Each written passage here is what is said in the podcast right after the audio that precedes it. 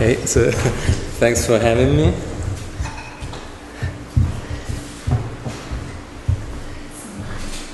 Oh, great. Okay, so um, there's a, there's a question that I'd like to um, to, to you to consider in the background during this talk. Um, where does design begin and nature end? Uh, um, it, this could have been um, an alternative title of the talk. You know that pitching design against natural things is, uh, is an argument that in rhetorics is called um, appeal to nature. It's a, it's a flawed argument because it's, a, it's considered to be a way to cheat in winning an argument because the underlying assumption is that what is natural is superior or more precious because, because unique. Um, in design, in design practice, these assumptions precede uh, the choices that, that designers um, make. But the meanings associated with constructs like, like nature, environment, and human development do change over time and, and across communities. Um, just to, um, to start um, in an arbitrarily, as many design histories, um, we, we, can look, we can start with modernism. That's what Laszlo Moholy-Nagy in the New Vision um, wrote about relationship between nature and design. Right, use nature as a constructional model and always looks for prototypes in nature to determine functionality. And this, he, he wasn't the only one at Bauhaus. Um, thinking of nature as a, as a, as a constructional model. Wassily Kandinsky, for instance, um, designed a famous exercise in which he placed a, a, fish tank in the middle of the classroom and just asked students to draw the lines of, of the fish um, swimming in water. So, what they were doing was thinking of nature as a, as a library, as a repository of, uh, of forms. When the Bauhaus shut down, the first stop on that trail was London, actually. And uh, one of the, one of the uh, most um, so remarkable uh, traces of this, uh, this passage was the London Zoo, uh, in which designers had, uh, Bauhausler had, had the, the, the, prime opportunity to work with, na- with, with nature. Um, and and to actually physically build uh, this idea of nature as a, as a, as a, as a textbook. See, that's the studio of animal art. But what you see here is also nature as spectacle. So, uh, this could be a movie theater. Um, oh, most famously, in the infamous uh, in which penguins were forced basically to, to uh, perform a, a, choreography. Okay, so that's the background question. What I'm looking at today is um, a, um, a, project called Objects of the Forest, um, facilitated by Brazilian designer Andrea Bandoni in 2012. And then I'm offering some reflections um, on the objects of the forest based on uh, uh, on my reading of this book by uh, Claude Lévi-Strauss, The Sauvage Thought, and uh, the idea of arborescence and rhizome um, as developed by Deleuze and Guattari. Just as a way to self-situate myself, um, this is the place where I, where I work. It's my main um, like place of work. It's uh, the Cass, School of Art, Architecture and Design, part of London Metropolitan University.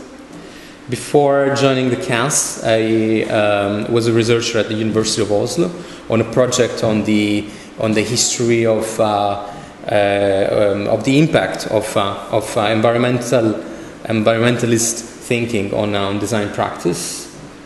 And then finally, um, uh, among other things, I'm a trustee of of the Design History Society, uh, a website that I um, invite you to visit because we also have uh, awards and, uh, and, and grants that you can apply for. So back to the ob ob Objetos da Floresta, objects of the forest. Um, this exists as a, as a book um, and, uh, and, uh, ex- and existed as, uh, as exhibition, as an exhibition. It's the result of a long research trip that Andrea Bandoni took um, along the Amazon River in 2012 after her return to Brazil from uh, the Eindhoven School of Design, where she had been educated. The, the aim of the project was twofold, as Bandoni wanted to um, study the products used by, by the local population in the Amazon, but also the, um, the, the approach, so the general approach behind, behind those very objects. Even, even if um, the survey um, uh, only uh, collected, um, as, as, the product of the survey was, the, was collecting a few objects, um, uh, there was no uh, intention to, um, uh, to replicate, to invite designers to replicate so the, uh, the, the, the, design solutions that, uh, that you'll see. There was um, a strong emphasis, however, on, uh, on the um, perce- perception of the environmental, of the environmental crisis. Um, the survey of the local Amazonian material culture is meant to provide a reminder that other material lifestyles do exist, waste manufacture and use that depend on natural conditions for their production and are rooted in a non-consumerist culture in, uh, in Bandoni's word, derived from techniques that survive from artisanal practices, often endangered. Um, so uh, the uh, Objects of the Forest uh, project, in its very premises, was an attempt to mark the boundaries of a sanctuary, of a space to protect and to maintain free, so to speak, of uh, human intervention, at least of the capitalist kind. Mm. While reading um, the, the uh, introduction to the book version of the project, um, uh, I was reminded of, uh, of, uh, of a passage from this book by Gio Ponti who again was uh, a modernist, even though in this case it's second, um, it'd be the second wave of modernism, as the book was published in 1957. Um, he, um, uh, Gio Ponti, was an established uh, influence in that landscape of post Second World War design and architecture, um, um, published a collection of reflections and texts um, that also feature a series of short visions that Ponti himself lab- labeled prophecies. And one of them is exactly about design and tropical environments. Uh, civilization moved away from the tropics on its quest to find better environmental conditions and thrive. Likewise, civilization should move back to the tropics because it is there that one can find the best living conditions. This is my prophecy, writes Ponti. The lands that for many years seemed inhospitable to modern man today can be easily reached thanks to means of transport that can quickly bring us anywhere. There, in the happiness of the tropics, argues Ponti, modern architecture shall find the best conditions and thrive. Anywhere else, architecture is a complex production a burrow above ground. At the tropics, architecture is a pavilion to live in the middle of a natural paradise. He was writing about Venezuela and Brazil. When I read this passage, I checked again the publication date of the book and quickly registered the words as a relic of a recent past for, form of, of Orientalism. Perhaps unintentional, even naive, and uh, an unwitting form of Orientalism. An, an imagined ideal is projected onto a subject until the latter is eventually overshadowed. The imagined ideal eventually takes the place of the original subject.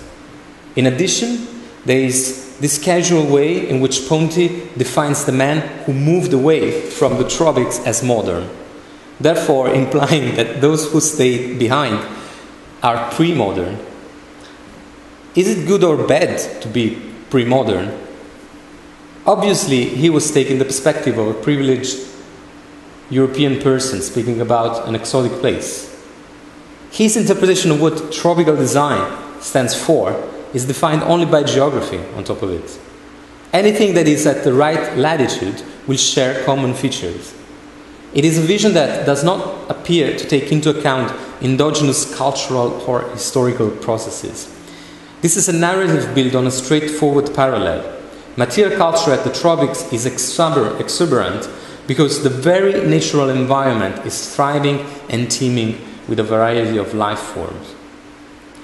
Interestingly, this vision was at odds with the story recounted by another European in the same, at, around the same time, Claude Lévi Strauss, uh, who had spent several years in Brazil um, and um, among, this, among books on the subject um, wrote this journal in which he recounts the story of the interior, interior struggle he experienced while trying to understand, to connect to the, to the context and fit into it, both intellectually and physically. This was quite um, a, a, a, departure from, uh, from the paradise that Ponti depicts.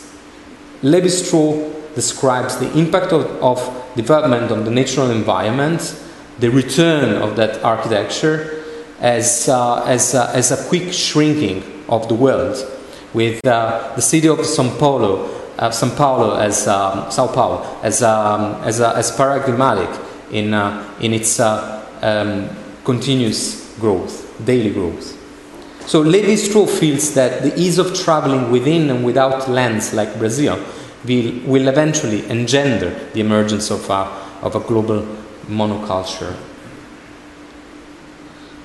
After looking carefully at the object of the forest project, um, I, I, um, I, I try to compare it with that prophecy by Ponti, especially where the one where he talks about the tropics as a latitude in which architecture is not about protecting oneself from the environment.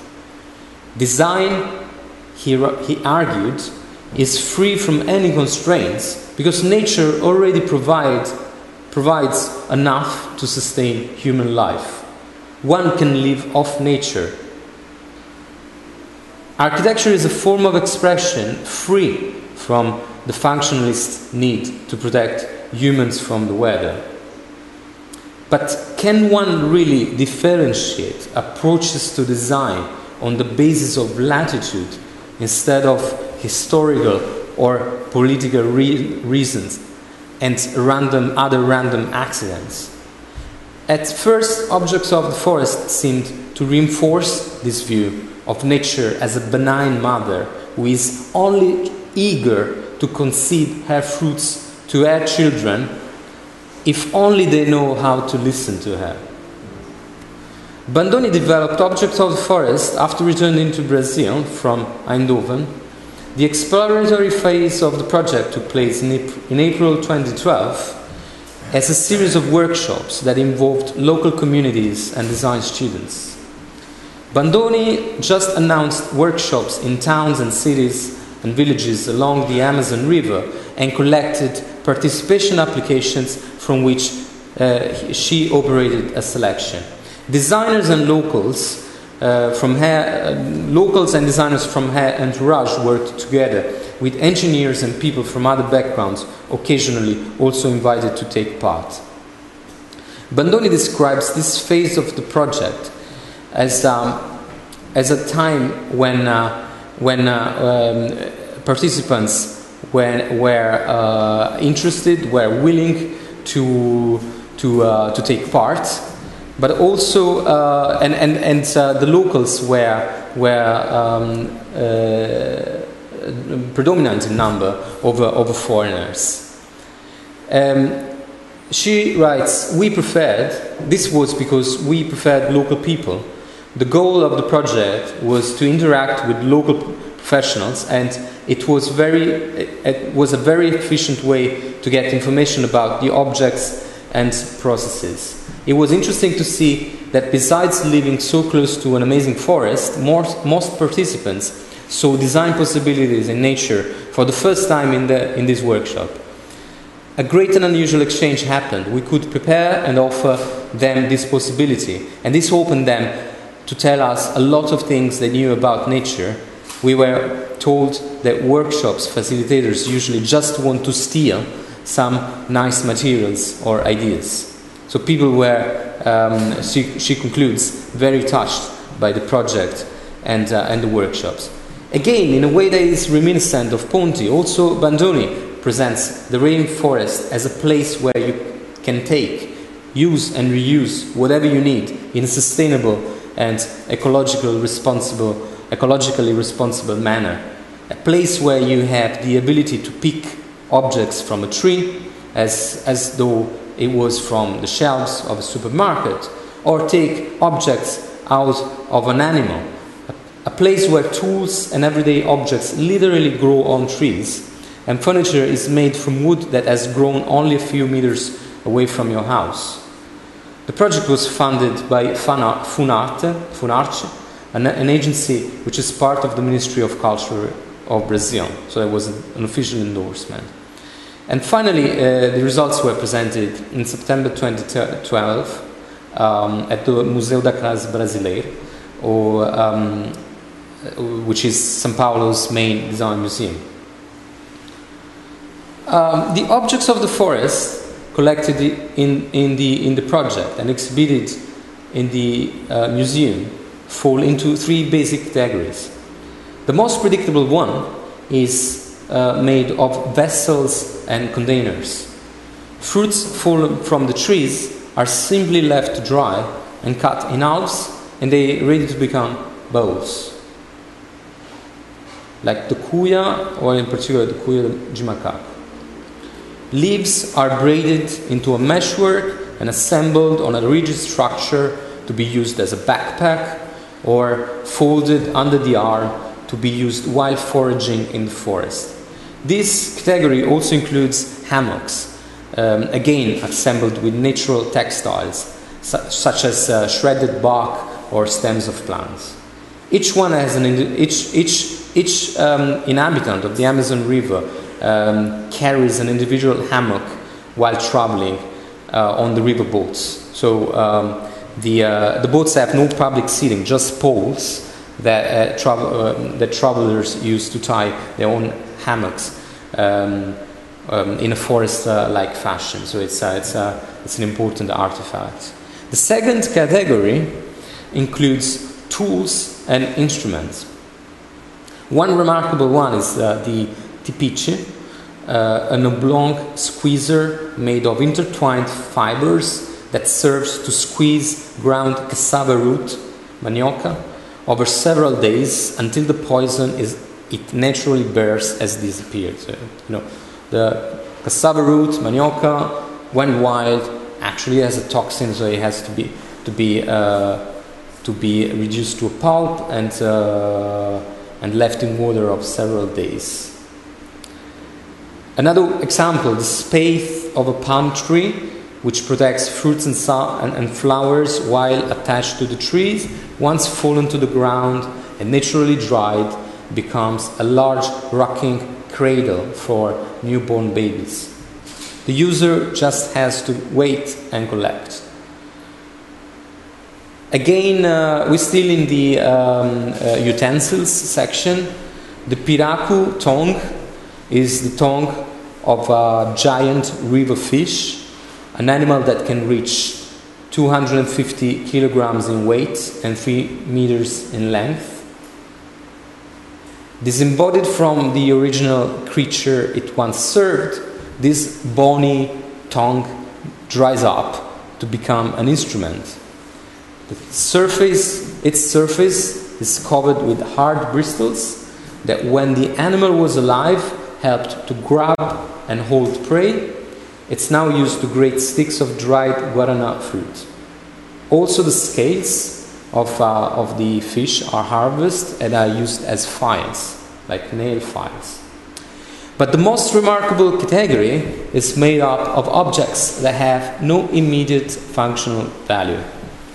They are, in, a, in addition, they are simply collected from the environment like a Duchamp style ready made. While the functional objects of the other two categories were mostly imagined and realized or collected with a purpose in mind, this one once appear to have been collected without a precise reason, exclusively because of the iconicity of their presence. The Casa Gicaba is a wasp's nest collected only for its sculptural form. Shaped like a white cylinder, it's made of wood chewed by the wasps until it becomes a malleable paper and then spat out until a complex skyscraper like structure arises, complete with vertical passageways. Architect wasps. The nest in, in its environment hangs from, uh, from, uh, from the branches of trees. When collected, two sections of the branch are kept in place. The two broken lengths of wood depart horizontally from the top of the Kaaba as to form an effigy, a human image with their arms stretched out in space, as if, as if gracefully trying to maintain balance. The Cuya de Macaco, de um, is a naturally bowl shaped fruit that hangs from the branches of, of the trees of, above the river it contains a multitude of nail-shaped seeds tightly packed, tightly packed within. When the time for the seed dispersal is ripe, normally the lid comes off the bowl and the nail goes slicing through the air until they meet the surface of the water, ready to be transported to new ground. The people of the forest collect the fruit when it is dry but right before the lid has sprung away. When opened, the Cuya de Macaco reveals a solid surface of nail heads. Each one is different, and so if they are disturbed, composing them again is like playing a jigsaw puzzle. So this is a toy. When it comes to center periphery relations, the Amazonian rainforest is often treated like a sort of South American Wild West.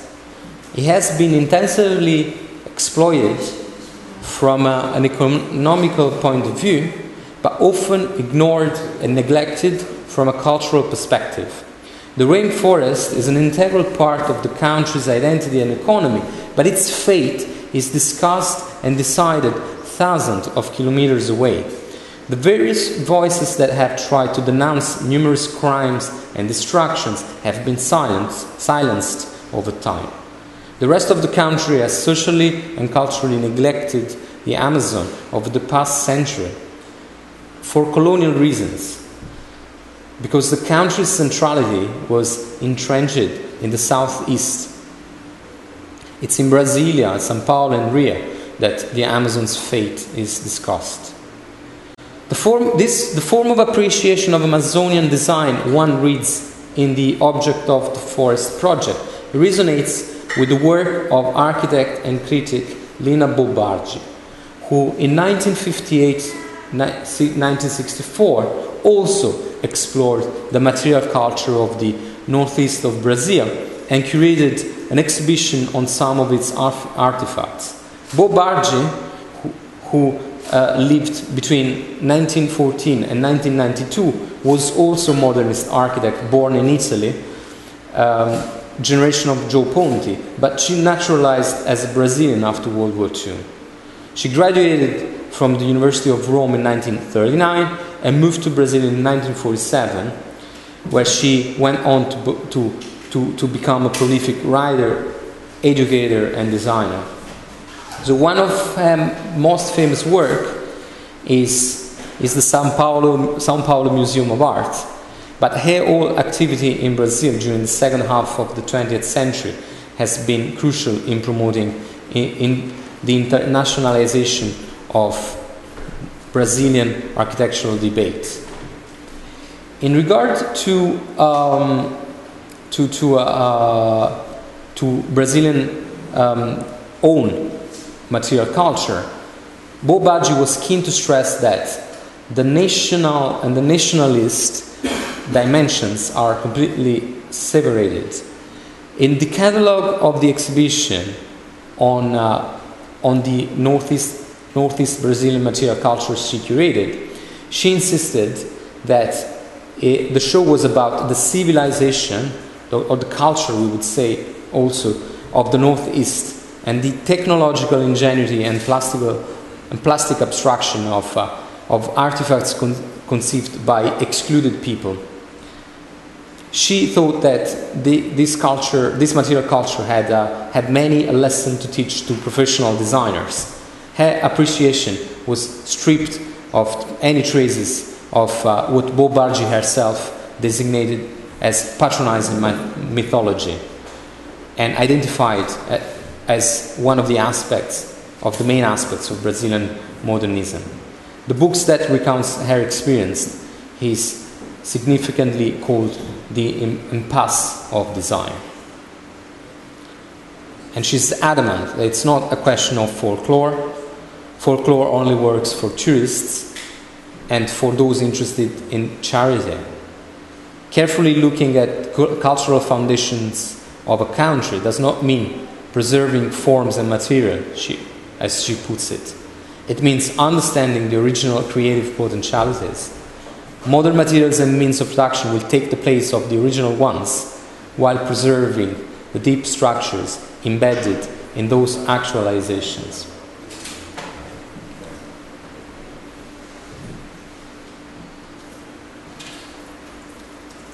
To an extent, one could argue that the material knowledge be- behind the objects of the forest is more effective than the objects themselves. So it resonates with uh, Bo-Bardi's words when she says that um, new technologies can, uh, can be developed while design, uh, Northeast design, stays true to, to its original premises not least because of the non-verbal reflection they stimulate on the otherwise uneasy relation between the concept of duration and good design.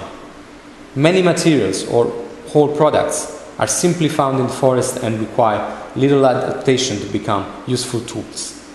The materials they are made of grew with the forest, and when the objects are disposed of and released in a humid environment, they are seamlessly reabsorbed. These objects are as mortal as their users. Most of the time, they are perishable, but what else is not perishable in our industrial production? During the life cycle of an electronic product, the period of effective use ranges on average up to 18 months.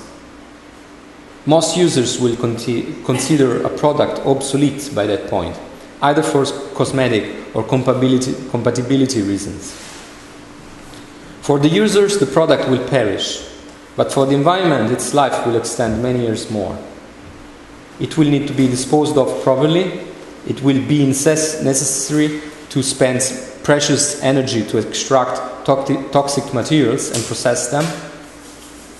Process them. More energies will be spent to recycle what is recyclable often, often shipping parts to other parts of the planet and thus adding to the original footprint. The way entropy is instead embraced by the objects of the forest is remarkable. In itself, the relationship between entropy and design is complex. Design, in many ways, is a manner to counteract, to counteract entropy. Yet, most of the materials used in manufacturing will degrade over time. The junctions of the parts will slowly give way. The sign will ultimately succumb unless more work is applied. There are very few exceptions, and in most cases, they involve continuous labor to maintain the materials. This maintenance labor, in fact, equals to extended manufacturing time. Now, looking back, going back to the categories that we have seen in the uh, objects of the, por- of the forest collection. In The Savage Mind, Claude Lévi-Strauss examined tool making and proposed two different mindsets as approaches to making. The French term bricoleur, which today is used to describe uh, handymen or DIY en- enthusiasts, originally meant to go against the rules in a game. A bricoleur is able to make do and deal with different tasks by combining pieces of knowledge in novel ways. Bricoleurs or hackers are able to solve problems using limited tools and material. The engineer, on the other hand, is the person who possesses specialized knowledge. Engineers plan in advance. They know which tools and material they need for a certain task.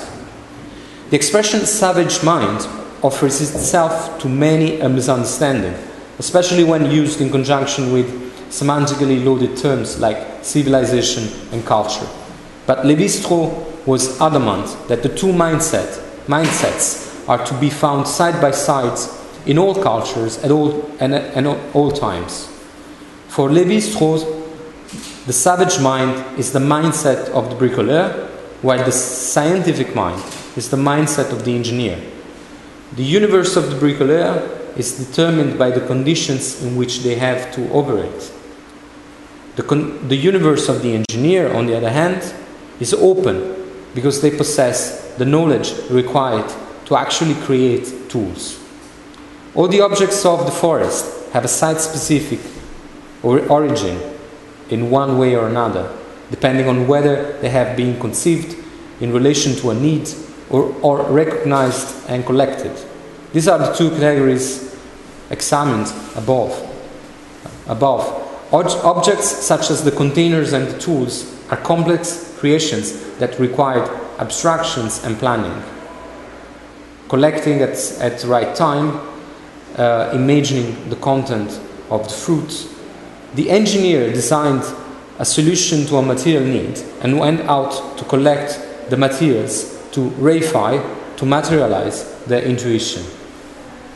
On the other hand, objects like the Cuia de Macaco or Casa de Caba, Chicaba are ready made that the bricoleur got interested into and brought back home. The bricoleur and the engineer are the same person. We're talking about alternative behaviors activated by different mindsets the savage or the scientific. The objects of the forest, either man made or animal made, or even tree made, are products in which the utilitarian and aesthetic values are not only possible but acknowledged as such. Perhaps this uh, dark matter that holds the, um, the, the objects together is, is the material knowledge that users can put to use.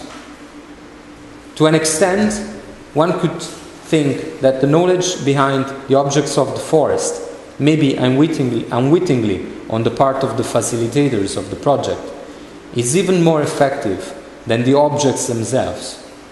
The objects are, of the forest are temporary, delimited in time by the function they attend. But the knowledge that they stimulated and, and, uh, and uh, reified is reproducible. Now, because of my education, the way uh, to make knowledge, to produce knowledge, to which I am most familiar with, is arborescent.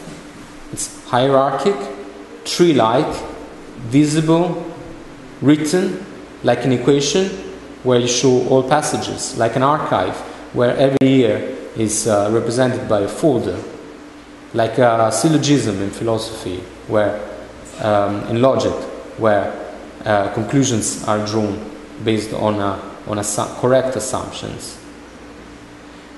its forms include, include the database or the footnoted academic paper. For Gilles Deleuze and Félix Guattari, the opposite polarity on this continuum of knowledge making is the rhizome. It grows underground, away from the sun, to suddenly appear as enlightenment. The journey that was traveled underground is not visible. To the possession of the objects per se, the bricoleur um, that collected, the bricoleurs that collected the objects of the forest, substituted the possession of the material knowledge required to build a temporary shelter, a temporary um, vessel, or an ephemeral artifact, designated to respond to a material and yet only transient need. Now, going back to the title of this talk, I had introduced the exploration of nature or the designerly exploration of nature as a mode of natural of knowledge production. But in fact, uh, as I'm reaching this stage, final slides, I think that um, we should think about which I, I, I should rather present it as a genre of knowledge production because both uh, modalities, the rhizome and the, and the arborescence, are, are, are possible. So rather than a mode per se, it's a, it's a genre. It's a genre. And this, uh, this is the end.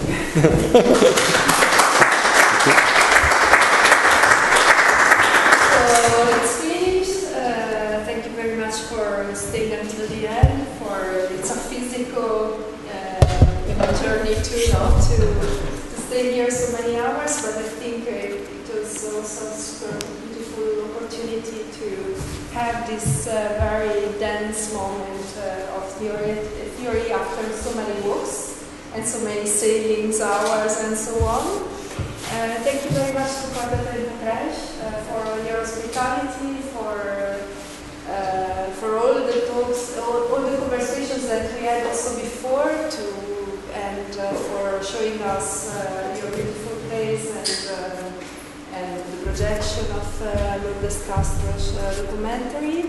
We will keep talking. It's not the end. It's just a few fields that uh, we can expand uh, you know, in, the future. The idea of the summer school is to start conversation and keep going. So also for the participants and for the others, it's a, it's a moment really to, to start reflecting together and together understand. Um, so thank you very much also for all our guests that are coming from very far away and uh, for all the others that were here today. Thank you very much. Uh, and Maurizio, Cecilia, Magda. And thank you, Elisa. thank you. and Valentina and, and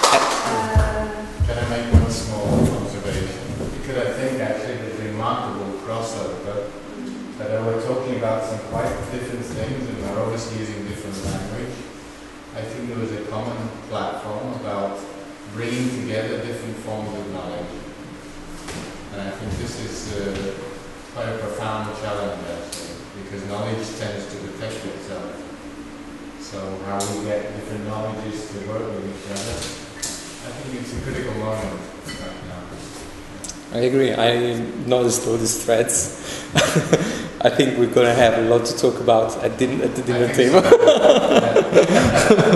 but but I, I, I didn't know the content of your of presentations, and I was surprised that uh, of, of the many ways they connect. Yeah, they join in a rhizomatic way. I have to say. So it was in a rhizomatic way. Yeah, yeah, yeah.